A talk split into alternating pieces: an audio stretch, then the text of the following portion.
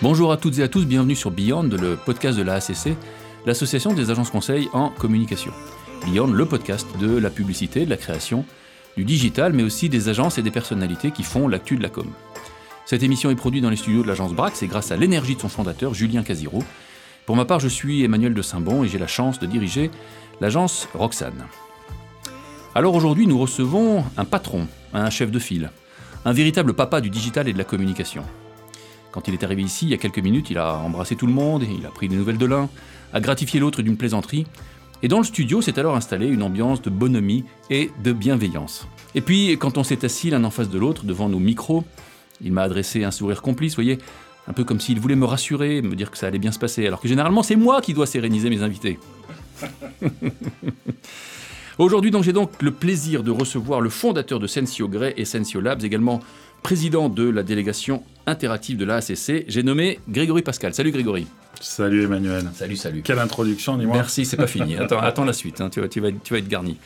Alors je ne sais pas pourquoi, euh, mais avec toi Grégory, on se sent en sécurité, on sent un copain, un chef de bande, presque un grand frère. C'est peut-être ta carrière d'athlète qui te donne cet air, ou bien la rondeur que te confèrent tes origines méridionales. Aujourd'hui, mélange de douceur et de force, on t'imagine aisément jadis gamin frondeur, teigneux, peut-être même castagneur. Je devine en toi le jeune Marseillais que tu étais, au cartable bourré de coups de poing, comme aurait dit le grand Claude, un autre gars du Sud. Oui, je me figure sans peine que la route a été longue, belle, dure aussi, faite de grandes amitiés, de coups fumants et peut-être quand même de quelques déceptions. À 22 ans, te voilà ingénieur. Centrale Marseille. D'emblée, tu acquiers cette culture de la science et des technos, culture qui te servira ô combien par la suite et qui parfois, je trouve, manque un peu à nos pubards. Mais très vite, ton naturel de président de BDE, de patron de corpo, d'organisateur de grands événements étudiants te donne le goût des affaires. Tu décides alors de faire une école de commerce. Au hasard, HEC. Euh, Là, tu rencontres celui qui va devenir et qui reste aujourd'hui ton comparse depuis 20 ans, Fabien Potentier.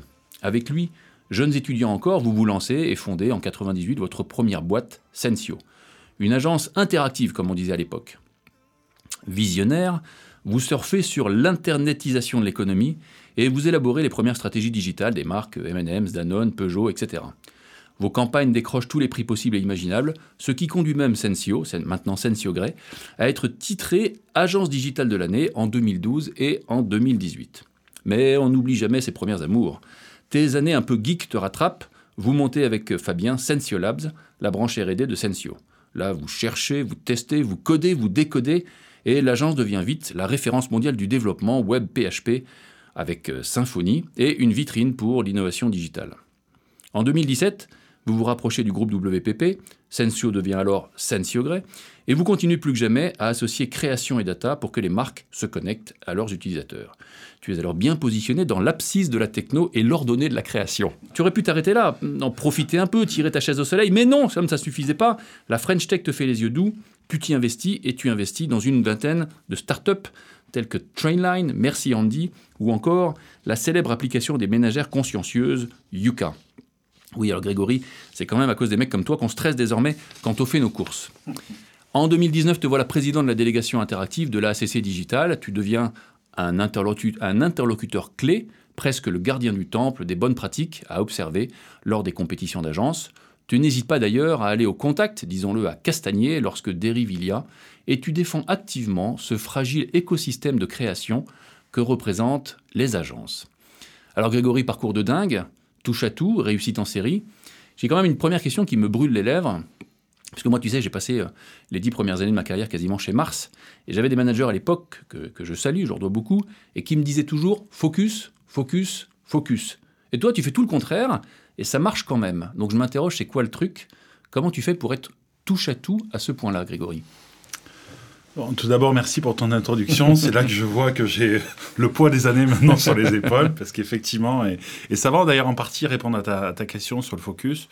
Euh, je pense qu'en fait, on a alterné des phases de focus et des phases aussi où on avait besoin de prendre un petit peu de recul.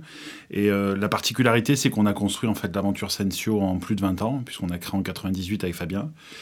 Et que 20 ans, c'est long quand même dans l'histoire d'une entreprise, euh, au moment d'une révolution incroyable, la révolution Absolument. digitale qui a été formidable, et qu'on a su euh, surfer euh, à la fois sur, sur la dimension digital marketing à un moment donné, également sur la, dimension techno à un autre.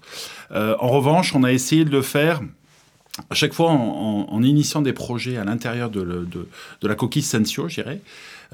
mais dès qu'on arrivait à trouver un marché, on continue à le faire. En fait, on, on construit des équipes autour et là, on, on, met euh, en, branle des, des, entreprises derrière qui, elles, sont extrêmement focus avec des équipes qui sont 100% dédiées. Mais ça veut dire que vous accompagnez les entreprises dans leur évolution. Vous bossez donc avec une certaine durée chez vos clients, en fait, c'est ça que ça veut dire. Oui. Euh, alors nous, on est avec Fabien, on est là on board depuis plus de 20 ans maintenant. On s'est réparti quand même, puisqu'on fait aujourd'hui du Sensio d'origine, on a quatre boîtes. Donc on s'est réparti les activités en, matière de leadership et de management. Euh, mais en fait, on a été un peu comme un espèce de start-up studio euh, sans le dire, en fait, à l'intérieur. On a initié des, des, nouveaux métiers, des nouvelles approches. Et puis après, à un moment donné, dès qu'on a senti qu'il y avait une vraie opportunité, on les a séparés dans des entités, tout en continuant à les piloter, mais recruter des gens qui étaient vraiment ultra focus, là, pour le coup, et des spécialistes. Et je pense que c'est ce mélange à la fois de, je dirais, de, de, ce mélange, ce brassage culturel qui a construit euh, notre parcours et aussi cette capacité à un moment donné à, euh, à dire on va pas mettre tout sous le, sous le, même, sous, sous, le même toit, je dirais, parce que c'est un peu mmh. compliqué. On l'a fait pendant longtemps et après c'était à un moment donné en termes euh, c'était compliqué en termes d'ADN et de culture, et donc après on a séparé les différentes initiatives. Mais c'est exactement la question que j'allais te poser. Dans, dans, les entreprises en général, petites ou grandes, il y a toujours une culture dominante. Tu sais comme moi, il y a des boîtes de financiers, il y a des boîtes d'ingénieurs, il y a des boîtes de marketeurs. Euh, nous autres agences, on est plutôt des communicants, des créatifs. Vous avez euh, un pied au moins dans deux domaines, la création, le conseil d'une part, et puis la techno pure d'autre part. Est-ce que ça veut dire que vous vous nourrissez l'un de l'autre? Comment? Alors pendant longtemps, oui, c'était le cas parce qu'en fait, il y avait une seule entité. Euh, cela étant, il y avait un choc de culture et donc je pense que la boîte avait un peu de mal à trouver sa propre identité. Et en fait, on a décidé de le séparer et de dire en fait, c'était un peu comme un frère et une sœur qui, à un moment donné, prenaient leur autonomie et restaient frères et sœurs. Et donc il y a cette, cette, immense sympathie, cet amour même entre les, entre les gens et entre les équipes, mais en même temps des destins qui, à un moment donné, s'éloignent, avec des stratégies différentes, des actionnaires différents, des levées de fonds, des vies d'entrepreneurs différentes, mais toujours cette, cette famille on a fêté d'ailleurs euh, il, y a deux ans en fait les 20 ans de Sensio. Euh, l'entité n'existe plus, mais on a fait revenir euh, des anciens de toutes les époques et on avait autour de ça donc du coup des, créatifs, des UX, des tech, des spécialistes dans plein de dans plein de domaines, différents, mais qui ont construit à un moment donné ou un autre cette aventure. Et c'est pour ça d'ailleurs qu'elle a été formidable, je pense, parce qu'elle nous a donné une vision kaléidoscopique de de ce métier, de cette révolution digitale à travers l'édition de logiciels, le service IT et bien entendu la publicité et la communication digitale. En, t'écoutant, il me revient une, une, parole que tu m'avais dite, euh, que tu nous avais dite à, la ACC, puisque en 20 ans, votre agence, quelque part, elle, incarne une, un bon morceau de l'histoire de l'Internet, l'évolution, on, va en parler dans une minute. Tu nous avais dit, voilà, quand on a commencé, il y avait 5, 6, 7 métiers différents à l'agence. Aujourd'hui, il y en a 22. Waouh vous faites bosser ensemble 22 métiers différents. Ouais, alors il y en a même, il y en avait que trois en fait au départ. Euh, schématiquement, en fait, il y avait le, le celui qui concevait un peu les interfaces, qui était un peu le créatif parce qu'il faisait un peu de design aussi, euh, celui qui assurait l'interface client et celui qui codait. Et aujourd'hui, effectivement, euh, on a plus de 22 métiers, alors qui agissent pas forcément systématiquement sur tous les projets, mais avec toute cette spécialisation. c'est un peu l'approche justement de devenir focus. Ça suppose à un moment donné d'avoir des spécialistes. Euh, c'est un peu comme la médecine. À une époque, en fait, le médecin, il traitait toutes les pathologies, et puis aujourd'hui, on a des spécialistes dans chaque domaine. C'est un peu la même chose, et donc avec euh, cette, euh, cette nécessité de faire travailler des cultures très différentes, des gens de la data, avec des gens de la création, des planeurs stratégiques, des UX, des développeurs. Mais c'est ce qui fait la force en fait d'une agence digitale. Absolument. Mais alors on, va, en parler bien sûr parce que cette, cette richesse, cet éclectisme, on le, revendique. Juste quand même pour terminer sur ce, premier chapitre, vous avez vécu la bulle 1 de l'Internet, hein. vous avez vécu après euh, peut-être le tassement, vous avez vécu l'émergence du mobile, vous avez vécu l'émergence de toute une série de, de techno, vous avez vécu l'émergence du social media. Moi, ça m'intéresse de peut-être avec toi essayer de retracer le, regard que tu jettes sur ces évolutions et sur les attitudes des marques vis-à-vis de ça. Les marques ont vachement changé avec l'internetisation. Il y a eu des, centres d'intérêt qui ont été différents. Euh, j'imagine que c'est plus aujourd'hui la même chose que ce que c'était il, y a 20 ans dans les approches, dans les stratégies, dans les méthodes. Qu'est-ce qui a le plus changé selon toi dans cette façon de travailler que vous avez eue au début Web Agency, hein, et puis maintenant groupe digital euh, complet, techno, conseil, strat Qu'est-ce qui a le plus changé dans cette ces, problématiques que vous abordez avec les annonceurs Bizarrement, je pense que c'est les tuyaux qui ont changé. C'est les tuyaux qui ont changé je, vais y revenir, mais en fait, euh, quand on a démarré, nous, 98, il y avait déjà eu des agences qui étaient parties en 96. Il y avait euh, notamment Edouard, que tu, que tu as reçu. À 5 gauche, oui, bien sûr. Absolument. Il y avait B2L, etc. Mais on, on était juste la deuxième, la deuxième vague. B2L, c'était Loïc Lemaire C'est Loïc Lemaire, absolument. Euh, mais en fait, c'était des boîtes très tech parce qu'en fait, il n'y a rien qui passait dans les tuyaux. Donc, en fait, c'était des boîtes où on faisait passer du code HTML, mais des, des contraintes, des, des, pages de moins de 30 kilooctets. Donc, en fait, on n'était pas dans l'univers de la com pendant très longtemps. Euh, et la première, justement, des grandes évolutions, ça a été qui est arrivé un peu masqué parce qu'en fait, suite à la première bulle Internet en, 2001, l'éclatement de la bulle Internet en 2001, tout le monde pensait que c'était mort, que c'était plié. et, euh, et, en fait, il y a eu une révolution à ce moment-là. Bizarrement, ça a été la DSL dans un truc qu'on a fait passer sur du vieux fil de cuivre de la fin du 19e siècle, on a fait passer des débits euh, là où on pensait qu'il allait falloir euh, euh, câbler en fait en fibre optique partout. Donc ADSL, c'est à la fois la permanence de la connexion et puis c'est le haut débit de l'époque. Complètement. Et à ce moment l'introduction de la vidéo, par exemple. Eh ben, du coup, ça permettait à un moment donné, un instant T, de faire passer de l'image, de faire passer de la vidéo, de faire passer du son. Donc première révolution incroyable. Euh, qui a d'ailleurs du coup amené les marques à s'y réintéresser, parce qu'en fait, euh, entre-temps, il y avait des gens qui avaient survécu, euh, qui commençaient eux à se développer du coup dans, l'e-commerce notamment, des gens comme eBay, des gens comme Yahoo qui, performaient à ce moment-là, des gens comme Google, etc. Facebook n'était pas encore né. Mais en tout cas, ce tuyau, ça, ça a ouvert à un moment donné un nouvel horizon. Et dans ce nouvel horizon, s'est engouffré en fait des, nouvelles, euh, des nouveaux usages. Euh, donc on a eu dans un premier temps, il y a eu effectivement la vidéo, les YouTube, etc. Puis derrière les réseaux sociaux, qui ont été quand même à un moment donné une espèce de renversement du sablier, où on passait d'un message top-down d'un communicant euh, qui, qui essayait d'arroser des audiences, à des audiences qui expliquaient aux, communicants et, et, aux marques que en fait c'était pas exactement comme ça qu'elles percevaient les choses. Ça redonnait de la parole. Euh, c'est, euh, je crois, Time Magazine hein, qui avait, euh, qui avait, mis, qui, avait, qui avait mis en avant, c'est You. You, you are the person of the year. Ah, absolument. Donc c'est, c'est la deuxième, deuxième, enfin, deuxième énorme volet. Et ensuite. Bizarrement, ça a mis vachement de temps à, sortir, hein, puisque moi je me rappelle, j'étais à New York en 2000, on disait en 2000 l'année du mobile. Mais en fait, ça a mis du temps, ça a mis énormément de temps. Et en fait, le mobile a été à parachever en fait cette œuvre puisqu'il y avait quand même une déconnexion entre le domicile, euh, l'entreprise. Mais quand on se retrouvait dans la rue, en fait, on n'était plus connecté. Et en fait, le mobile a amené ça. Enfin, le mobile, il était connecté, mais à un moment donné, sur une interface qui n'était pas satisfaisante. Et l'arrivée de l'iPhone a tout balayé. Et là, octobre, 2007, hein, on s'en souvient. Ça, paraît fou, hein Ça, paraît fou de penser que. mais c'est seulement 10 ans, en fait. Mais alors, ce qui est intéressant, c'est que tu décris toutes euh, ces révolutions. On pourrait parler maintenant de l'Internet des objets. Toi et moi, on ne connaît pas la suite de l'histoire. Mais avec votre groupe, vous avez été caméléon, polymorphe, adaptable en permanence. Vous avez resizé, vous avez remis en cause. Et c'est peut-être ça aussi le secret de votre longévité.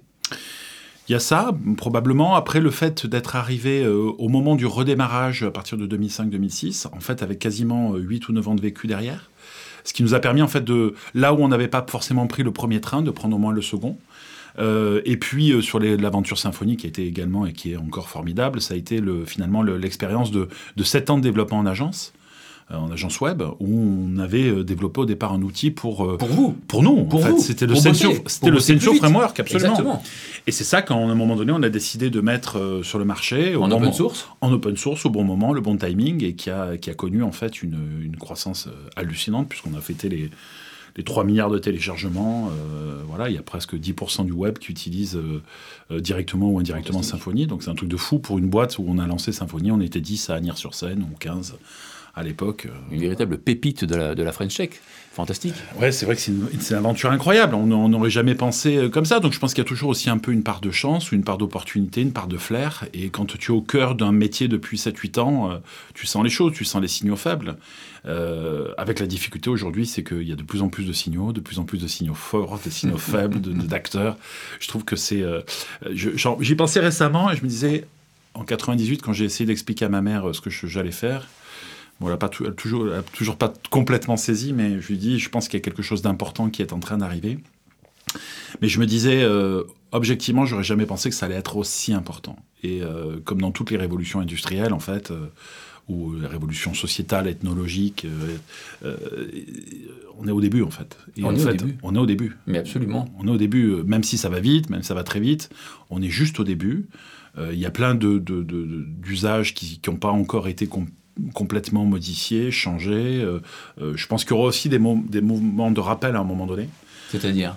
Bah, Je pense qu'on est tous un peu aliénés par euh, l'usage aujourd'hui des technologies. On commence aussi à se poser des questions à un moment donné sur notre propre santé mentale. Donc il y aura aussi des phénomènes de rappel, puis des phénomènes de complémentarité en venant ici, j'écoutais, euh, j'écoutais, c'est amusant, une, un podcast pour le coup, euh, du fondateur de Reward Media, qui était l'ancien fondateur de NetBooster, mhm. et qui expliquait que lui, euh, typiquement, il est allé après NetBooster, donc sur la, la, performance, etc. Il est allé créer un groupe de médias sur la base de magazines papier, ce qui, peut, paraître, ce qui peut paraître dingue. contre-intuitif. Contre-intuitif, et en, en 7 ans, il est parti de zéro, le groupe fait 500 millions aujourd'hui, donc il y aura aussi des phénomènes, à un moment donné, de complémentarité.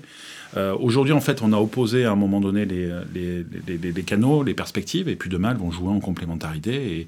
Et, les gagnants, ça sera les gens qui maîtriseront, en fait, et notamment des marques, qui maîtriseront euh, le point de vente, la distribution, euh, la relation client, les canaux digitaux, les canaux mobiles, et qui pourront intégrer tout ça en proposant des produits qui, correspondent à l'ère du temps. Mais pour ça, quelle complexité Parce qu'on l'évoquait, les points de vente, le mobile, les contenus, les tuyaux, la data, la tech qui peut aujourd'hui, qui est le mieux positionné Je vais préciser ma question, le contexte de ma question.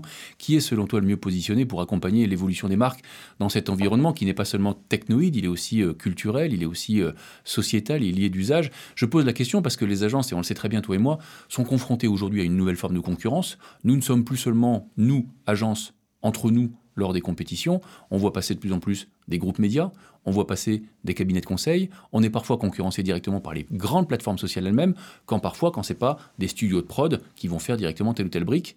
Comment vois-tu les choses euh, évoluer? C'est vrai que cette concurrence, parfois, elle nous inquiète un peu, nous autres agences. Est-ce qu'on a raison d'être inquiet Est-ce qu'on a des raisons de contester tout ça? Est-ce qu'on a, euh, selon toi, euh, des spécificités quand on s'adresse aux marques qui ont des problèmes de stratégie pour leur apporter les solutions? Comment vois-tu les choses de ce point de vue-là, Grégory?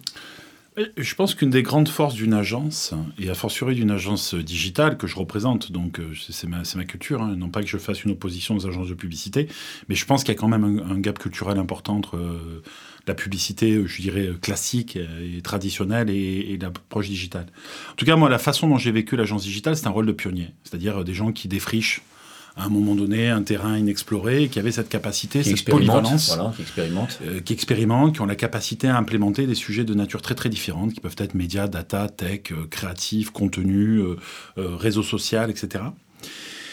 Et on a été, à un moment donné, on a disrupté le marché. Il faut comprendre qu'aujourd'hui, les très grandes réussites de cette, industrie, de cette économie euh, des agences, ça a été, euh, pour la grande, grande, très grande majorité, des agences digitales au cours des 20 dernières années. Aujourd'hui, on a aussi un peu contesté, challengé, parce que c'est normal, euh, parce que les métiers sont devenus plus matures, notamment par des approches très spécialisées qui répondent à une partie du problème. Mais au final, un annonceur, en fait, il a un problème qui est un problème global. Donc euh, c'est bien beau de superposer comme des millefeuilles des dizaines de prestataires, des dizaines de personnes qui peuvent répondre à un moment donné à une problématique donnée, mais il faut bien un chef d'orchestre. Alors les chefs d'orchestre, certains peuvent décréter que ce sont les cabinets de conseil, soit, peut-être, j'en sais rien.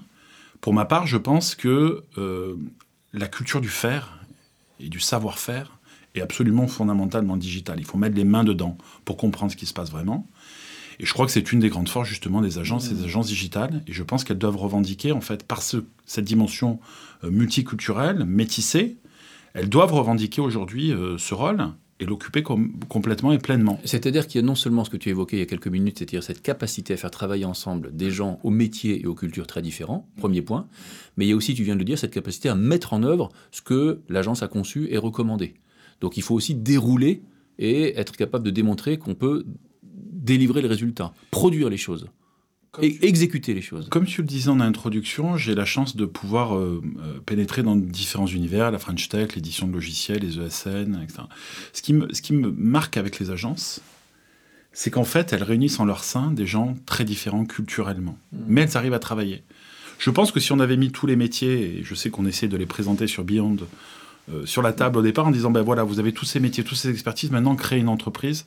Je pense que ça aurait été très difficile d'imaginer en fait que ce soit même possible. Dans la plupart des autres métiers que je croise, en fait, on a vraiment des, spécialistes et en fait des gens qui sont issus du même moule, du même, euh, du même ADN globalement. C'est pour ça d'ailleurs que, par exemple, la dimension créative a du mal à prendre au sein des ESN ou au sein des cabinets conseils. Il y a un cultural gap qui est tellement considérable entre les, mondes que c'est souvent un peu compliqué. Et ce qui est fait notre force, aujourd'hui, c'est cette dimension euh, très, euh, très métissée, j'allais dire, entre ces différents backgrounds. Après, la question, c'est de démontrer qu'on est capable de le faire à l'échelle.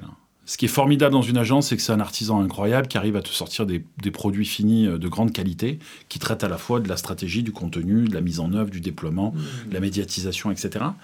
La question, c'est comment on passe d'une approche, euh, je dirais, d'artisanat pur à une approche d'industriel, ou au contraire, qu'on assume cette dimension de haute couture ce qu'ont ce qu'on fait les groupes de publicité d'ailleurs, hein, d'une manière générale. tout à fait, parce que en fait, pardon, pardon-moi de te couper, euh, les, les, on voit survenir de plus en plus dans la publicité des approches euh, fondées sur de la technologie, sur de la perf, sur de la mesure, sur de la data, et c'est vrai qu'elles sont de plus en plus précises, de plus en plus puissantes, et ce sont des modèles économiques qui sont scalables, comme on dit dans le métier, c'est-à-dire qu'on peut développer plus facilement à grande échelle avec une promesse de rentabilité, donc de puissance financière forte derrière. Tu viens de le dire toi-même spontanément, nos métiers d'agence restent des métiers d'artisans. Et donc, on, en parlait avec Bertie Toledano l'autre jour, euh, le ciblage, oui, la tech, la data, tout ce que vous voulez, mais si à un moment donné, il n'y a pas des gens qui se mettent ensemble pour comprendre la problématique et l'environnement culturel de l'annonceur et produire une idée, un concept, et la dérouler la produire tout du long, les outils de tech, de data, vont pas servir à grand chose. Complètement. Et en plus, ça fait le. C'est pas les outils qui font aujourd'hui l'adoption. C'est à un moment donné, c'est la connaissance de la cible, c'est répondre à son besoin, c'est adapter un message dans son contenu, dans son format, à quelque chose qu'on a envie de lire, qu'on a envie de consommer, qu'on a envie de. Et donc, ça dépasse bien largement, en fait, la dimension purement de la diffusion. Absolument. C'est bien sûr que la diffusion est rupturiste. Évidemment, euh, quand euh, avant on achetait du média simplement en achetant des audiences et en n'ayant pas de résultats, quand Google arrive avec son, euh, son clic et son coup par clic, il révolutionne, et là aussi il renverse le sablier. Mais ça ne veut pas dire pour autant qu'en fait, à un moment donné, c'est autosuffisant. Hmm. Est-ce qu'on fait une stratégie de notoriété simplement en achetant du, CPC sur Google? Donc du coup, après, à un moment donné, il faut arriver avec une approche beaucoup plus holistique, qui va intégrer toutes les dimensions et qui va pouvoir apporter en fait cette dimension, et notamment cette dimension, c'est l'affect. Mais qu'est-ce qui fait la différence aujourd'hui entre, prenons le cas d'une série et, et, euh, entre, deux séries, par exemple? C'est pas la question du budget, c'est pas la question du, tuyau, c'est les mêmes. Mais c'est à un moment donné, je vais toucher une audience. Et c'est l'émotion, c'est l'émotion que tu vas être capable de générer? Je vais lui parler, je vais lui raconter une histoire, je vais quelque chose qui sera crédible, quelque chose qui va être aligné. Et on voit bien qu'à un moment donné, c'est pas, bien sûr qu'il faut des tuyaux, bien sûr qu'il faut qu'on puisse apprendre ce, ce monde-là. Euh, mais avant tout, euh, ça reste en fait un, sujet de, compréhension, de retraduction d'une stratégie d'un positionnement de marque dans une relation euh, qui soit une relation riche. En fait. Ah, cela dit, moi j'entends et, j'adhère à ce que tu dis, mais avant l'émission, on discutait un petit peu. Tu me parlais de certaines agences qui avaient des modèles ou des approches diagonaux ou diagonales. Alors ça, j'ai jamais entendu ça. Donc je me dis, chouette, je vais apprendre quelque chose. Est-ce que tu peux nous en dire un mot? Qu'est-ce que tu entends par cette, cette approche ou ce modèle diagonal? Je, suis frappé lorsque je vais au Syntec, à Tech in France ou à la CC euh, ou à, France Digital, hein, puisque j'ai la chance d'être dans ces environnements-là. Partout. Je suis partout, peut-être trop. C'est mon côté un peu. c'est mon côté, j'ai envie de toucher à tout. Euh, de voir qu'en fait, ce sont, des, mondes qui fonctionnent un peu en silo, qui continuent de fonctionner en silo, comme ont pu le faire à un moment donné des départements dans les entreprises. Et euh, je crois beaucoup plus, justement parce qu'on est dans un monde euh, éminemment complexifié, que des modèles qui vont, euh, émerger demain seront des modèles qui sont des modèles obliques. Obliques, ça veut dire, ou diagonaux, comme tu veux, mais en fait, qui ne sont plus, en fait, ils se revendiqueront pas comme ESN, comme cabinet de conseil, comme agence, mais en fait, qui, ou comme éditeur de logiciel, puisque ça peut s'appuyer aussi sur des technologies propriétaires ou open source mais qui sont en fait des approches qui, euh, qui viennent en fait euh, cisailler un peu euh, cette segmentation entre agence, conseil, ESN, éditeur de logiciels. Une approche hybride Complètement. Moi, si demain je devais recréer une agence, je recréerais ça. Ce serait un mélange de start-up studio, de, de boîtes de conseil et de boîtes de services. Mais en même temps, tu l'as dit, tu parlais de la créa, par exemple, ça m'a intrigué. Tu m'as dit c'est très très dur pour ces cabinets de conseil, pour ces ESN par exemple, d'intégrer la créa. Ils savent qu'ils en ont besoin. Parce que c'est de la greffe, c'est un greffon c'est un greffon, ça veut dire que tu changes pas ta culture. En fait, la question, c'est toujours la question de la culture. Mais si tu dis, par exemple, que tu, euh, que tu mets l'innovation, que tu mets... Et qu'après, tu l'innovation au cœur, et en fait, à un moment donné, tu vas greffer des services, euh, par exemple, autour, euh, bah, tu arrives en fait avec un format d'agence idéologiquement, ou un format de société qui idéologiquement est très très différente ce que j'observe encore trop dans les agences, y compris euh, les nôtres, c'est en fait cette segmentation, euh, la créa, les commerciaux, euh, les techs, le planning, la direction de création, etc. Je pense qu'il faut aussi casser ces modèles. Il faut aussi les réinventer, il faut aussi les réinterpréter, il faut aussi tenir compte du fait qu'aujourd'hui les plus grands talents refusent de travailler parfois en tant que salariés. Donc comment on intègre ça en fait? Hmm. C'est pour ça que là en fait, quand je disais demain devenir les chefs d'orchestre, c'est chefs d'orchestre pour les marques parce que ça va être important de les faire travailler avec un ensemble de prestataires, à moins qu'elles décident de l'intégrer, là aussi, dans des couches ou des matrices de multispécialistes. on sait que ça marche rarement bien quand même. À un moment donné, il vaut mieux avoir un capitaine qui donne le là. Mais également, en fait, au sein des agences, euh, d'être capable, en capacité de, de jouer ce rôle de chef d'orchestre et d'ouvrir complètement à ce monde-là. Mais pour aller dans ton sens, je trouve pour ma part qu'il y a globalement un défaut de culture scientifique, de culture techno, euh, chez nos créatifs, chez nos conseillers, chez nos consultants, euh, et qu'il n'y a pas une appétence suffisamment forte, surtout dans ce monde très technologique dans lequel on évolue, sur ces choses technologiques. Sur, euh, tu interroges aujourd'hui des communicants sur des notions d'intelligence artificielle, de deep web, de, bitcoin ou de, ou de crypto-monnaie, ou encore de big data. Je pense que la réponse globalement est pauvre. Et pourtant, c'est ce qui fera demain le quotidien de nos préoccupations. Je pense que parmi les révolutions ou les étapes que je citais tout à l'heure, il y a eu les plateformes qui ont profondément changé en fait euh, notre approche. Euh, avant les plateformes, euh, en fait, nous en tant qu'agence digitale, c'est nous qui produisions les, les, plateformes. On parle des grands réseaux sociaux. On, parle de, notamment de, Facebook, hein, pour, ne, pour ne pas le citer, ou Insta, ou ce genre de choses. Ce qui voulait dire qu'en fait, on développait. Il fallait en fait avoir une, une couche technique et les mains dans le cambouis relativement fortes. En fait. Euh, avec les plateformes, on est devenu en fait des utilisateurs avancés de services pour le compte de tiers. Et donc on s'est plus, focalisé sur la dimension stratégie, contenu, diffusion. Moins sur la dimension aller dans le, aller dans le dur en fait. On a, commencé à devenir là où on produisait des outils, où on produisait des analyses, où on produisait de la data, à devenir plutôt des utilisateurs. Et je pense qu'effectivement, un des enjeux, c'est de remettre euh, plus dans, dans ces je pense que ces modèles, ce qu'on appelle obliques ou diagonaux, euh, le portent, c'est à un moment donné de réintégrer, de remettre effectivement plus d'intelligence technologique au sein des, des, agences. Mais ça veut dire, et là aussi j'adhère à ce que tu dis, ça veut dire connaître ces plateformes sur les plans de l'usage, de la technologie, de la data, pourquoi pas de la régie, d'être capable de les contourner, de les exploiter, de hacker parfois certaines fonctionnalités, et de là peut jaillir de la créativité. Une approche créative, euh, euh, un angle qui n'a jamais été fait, peut jaillir de cette connaissance technique. C'est là où on... De toute façon, je pense que ça, c'est un enjeu plus sociétal. La question, c'est va-t-on laisser euh, uniquement à deux, trois acteurs dominants américains dans des contextes géopolitiques qui sont parfois un peu compliqués, la totale maîtrise de la data de nos propres clients? Donc, à un moment donné, si on regarde, si on prend un peu de, de recul, mais pour essayer de regarder un peu plus loin cette fois-ci, il y a un moment donné où il faudra reprendre la main, d'une manière ou d'une autre. On ne peut pas être dans un état de dépendance totale par rapport à un système qu'on ne maîtrise pas. C'est pas ça, en fait, l'indépendance. L'indépendance, elle n'est pas là. Donc, qu'on l'utilise, qu'on l'exploite, qu'on teste, parfait. Mais il y a un moment donné, on doit s'extraire quand même d'une situation de dépendance totale et absolue. Certes, mais vaste programme, comme disait le général, parce que euh, aujourd'hui, tu le sais comme moi, je crois que l'an dernier, les deux acteurs Google et Facebook ont capté 92% de la croissance des revenus publicitaires. Il y a quand même une mainmise extrêmement forte, et même si euh, le RGPD a permis, euh, donc le règlement général pour la protection des données, a permis aux acteurs et au grand public de prendre conscience de la valeur des données et peut-être d'être sensibilisés pour reprendre un peu la main, on a encore face à nous des acteurs qui sont archi dominants je parlais tout à l'heure des signaux faibles. Il faut toujours les percevoir parce qu'en fait, les signaux faibles, demain, ils vont devenir importants. Je pense que, par exemple, j'observe autour de nous, alors c'est peut-être un truc de bobo parisien, mais effectivement, une, forme de distance qui commence à s'opérer par rapport à l'omniprésence euh, euh, à la fois des plateformes et à la fois des terminaux. En fait, la consommation un peu frénétique qu'on peut avoir de, de l'usage du digital d'une manière générale.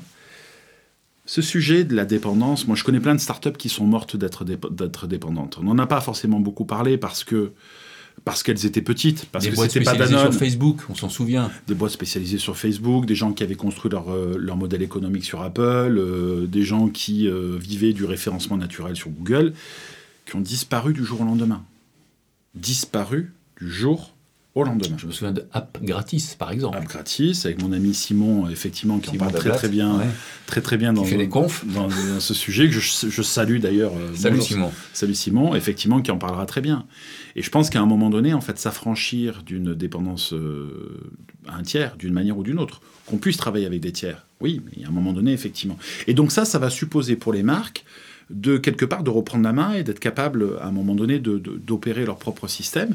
Ça n'empêchera pas de continuer à travailler avec les plateformes, c'est pas le sujet. Je dis pas il faut les boycotter, c'est pas du tout mon Mais ça peut être le grand retour, ou une forme de grand retour des plateformes propriétaires de la part des marques?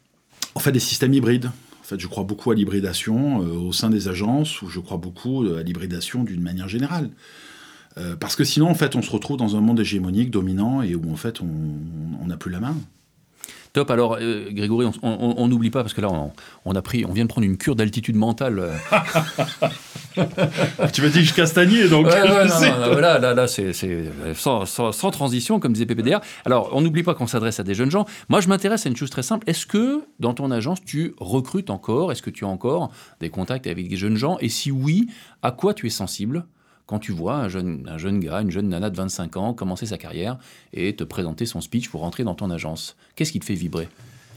Je, je pense que de ce point de vue, en fait, on a, on a un travail, et c'est un peu le sens de, de- Beyond, hein, sur lequel on travaille depuis, euh, depuis quelques mois maintenant, euh, de, réexpliquer en fait ce qu'on fait en agence. En fait, je pense que c'est devenu un peu opaque, et puis euh, force est de constater que, je le disais, en 20 ans, on faisait trois métiers, maintenant on en fait 25, donc euh, les métiers ont évolué.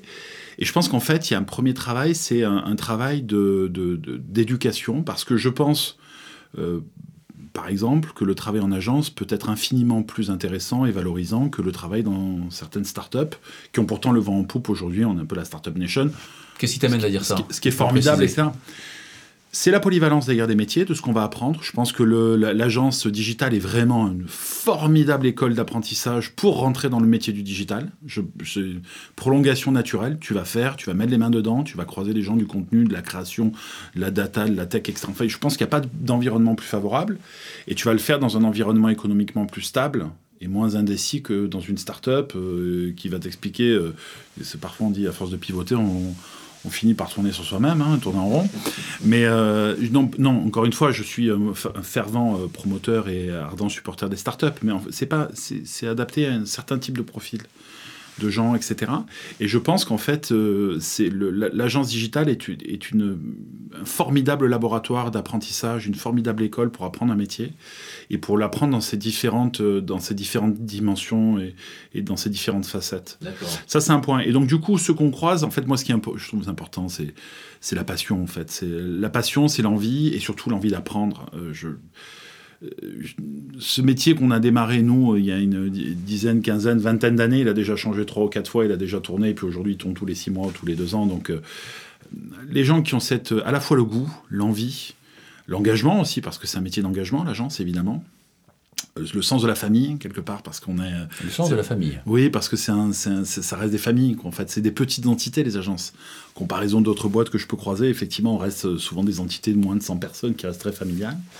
Et puis l'envie d'apprendre, l'envie d'apprendre, l'envie de, de, de, la curiosité d'une manière générale. Je trouve que c'est euh, fantastique. Donc, si aujourd'hui tu as la tête à peu près bien faite, euh, que tu as cette curiosité, cet intérêt pour ce métier, mais cet intérêt qui peut être aussi dans sa dimension justement euh, sociétale, euh, euh, ethno, peu, peu importe quoi en fait, hein, bien sûr au niveau marque et marketing, mais, mais pas seulement, euh, et que tu as envie d'apprendre, ben c'est voilà. Donc de la passion, de la curiosité, l'envie aussi, tu l'as dit, euh, d'appartenir à une famille. Et c'est vrai, moi je me retrouve dans tes paroles. J'avais d'ailleurs euh, à ce micro il y a quelque temps euh, Bertie Toledano, qui est la présidente de BETC. C'est un grand groupe, hein, c'est l'une des plus grandes agences en France, en France. Et elle nous disait, elle me disait, moi je, viens aussi beaucoup pour les gens que je vais trouver. Et je suis attaché à eux. Et je, bah, pense que la réciproque est sûrement vraie. Et il y a... il y a des liens très très forts qui se créent parce que parfois c'est difficile, parfois il y a des charrettes, parfois il y a des victoires, parfois il y a des défaites. Et on apprend à vivre des choses ensemble. Il y a des liens qui se créent, euh, qui perdurent, hein, bien au-delà des, des postes et des appartenances euh, aux uns et aux autres. Euh, juste, parce qu'on arrive peu à peu, on s'achemine peu à peu vers la fin de l'émission, si tu avais après ce que tu viens d'évoquer, un, ou deux conseils à donner aux jeunes gens qui nous écoutent pour rentrer dans ces agences, qui soient des agences pure création, pure strat, ou des agences hybrides comme celles que tu, tu décris, qu'est-ce que tu voudrais leur dire comme, comme conseil? Je ne sais pas si c'est un conseil, mais c'est plutôt euh, foncer. Foncer, euh, euh, parce que vous allez. euh, c'est un, bon moment pour apprendre en étant confronté à des problèmes concrets. En étant confronté à des marques, en étant confronté à des difficultés, une compétition aussi, parce que la, compétition est farouche entre les, différentes agences. Mais vous allez trouver dans des agences de 30, 40, 50 personnes, en fait, une variété de profils, de cultures, de background. C'est des familles, c'est des rencontres. Euh, moi, après 20 ans, j'ai été marqué qu'on avait 700-800 personnes en 20 ans de, de, de Sensio, de, voir des couples qui s'étaient créés, des gens qui avaient créé des boîtes ensuite ensemble, des gens qui avaient passé un an ensemble et 15 ans après, ils étaient encore potes. Euh, Et Tu vois, je disais Voilà. que tu étais un papa, je ne me trompe pas, quelque part. C'est ça, tu sais. Hein? Ah, ah, presque un parrain, si j'ose dire. Quand j'étais président du BDE, pourtant j'étais jeune, on m'appelait Papy, donc je c'était un peu comme ça. voilà. On m'appelait aussi la bouche du Rhône, mais ça c'est pour d'autres raisons. N'allons pas trop loin. Nous avons une ligne éditoriale très sérieuse, mon cher Grégory, dans ce podcast. Juste une dernière question. Si euh, euh, on peut te. Bon, là, tu as vécu pas mal de choses. La prochaine aventure, la prochaine incursion, où est-ce que va t'emmener ta curiosité? Est-ce que tu as un, un projet que tu peux partager avec nous? Une chose qui t'intéresse? Non, je sais pas encore. Après, c'est vrai que moi je suis dans des phases un peu. J'ai vendu deux boîtes et donc du coup dans des phases d'accompagnement pour l'instant. Donc je suis pas encore euh, dans les projets qui suivent. Et puis on a gardé deux boîtes avec Fabien. Et aujourd'hui, justement, ma curiosité m'amène à regarder des domaines qui sont très très différents. Ah. Euh, L'hôtellerie, euh, la restauration, euh, les fonds d'investissement, la promotion immobilière. donc, je rencontre plein de gens dans plein, plein de domaines très, très différents. J'ai aussi un attachement très fort au métier, au métier du, du digital. Donc, on est déjà très investi là-dessus. Probablement qu'on recréera des choses dans ce domaine. Et puis, on a toujours Symphonie et puis notre boîte qu'on vient de lancer. Oui, ça vous occupe un peu quand même. Donc, non, non, il y a plein, plein de, de sujets, mais. Euh, je, je- je pense que j'aurais envie à un moment donné aussi de faire un pas de côté tout en gardant cette, cette culture et probablement peut-être d'ailleurs de relancer deux, trois projets différents en parallèle, euh, mais aussi de faire quelque chose de nouveau, de complètement nouveau pour ce, qui, euh, ce qui est fantastique, c'est attiser ma curiosité. on- et justement, on comprend que tu continues tous les jours d'apprendre des choses, de rencontrer des gens, d'être même confronté à des idées nouvelles, tous les jours, tous les jours. tous les jours. Wow. Tous les jours, c'est un- c'est une, discipline. En ce moment, je suis dans une phase assez forte de podcast, donc euh, le- ça tombe bien. Mm. J'écoute énormément de podcasts en ce moment euh, à droite à gauche. Je lis aussi énormément de, dans plein de domaines, à l'histoire, parce que j'aime bien aussi regarder derrière aussi, en fait. À la fois regarder derrière et me projeter devant. Tu as un héros d'histoire qui t'inspire? Euh, J'ai découvert bah, récemment en fait Marco Polo en fait il est de toute cette phase toute de finalement il est parti de Venise pour euh, pour aller vers la Chine il est resté quand même 13e un- siècle, ouais. un- il est resté quand même presque une vingtaine d'années je crois euh, là-bas avec Genghis Khan, euh, Genghis Khan, ouais. donc euh, je trouve que c'est des personnages avec des, ter- des, des- des trucs absolument incroyables d'imaginer de partir comme ça de quitter sa famille de rester là-bas pendant 22 ans de s'immerger dans une culture mon- mongole qui avait absolument rien à voir je trouve ça absolument incroyable euh, je, je, je suis j'aime bien les aventuriers moi j'aime bien ce côté un peu aventurier Il m'a semblé comprendre. bon, Grégory, écoute, un, un- un grand merci. On arrive euh, peu à peu à la fin de notre émission. Euh, je vous remercie à chacun de vous de, l'avoir écouté. On espère que vous avez apprécié. Euh, si c'est le cas, n'hésitez pas à en parler autour de vous, à partager, à, à liker. On est toujours nous aussi sensibles, comme les youtubeurs, euh, aux petits pouces que vous pouvez nous mettre. Euh, merci à toi, Grégory, pour ce temps, pour cette spontanéité, pour cette authenticité. Tout brut de décoffrage, c'est super. Merci à César Dupouillet, à la technique, à la post-production. Je rappelle que cette émission a été produite à l'initiative de l'ACC, l'Association des agences conseils en communication, et je vous invite à nous retrouver sur le site de l'association aacc.fr. Salut à tous, bonne journée.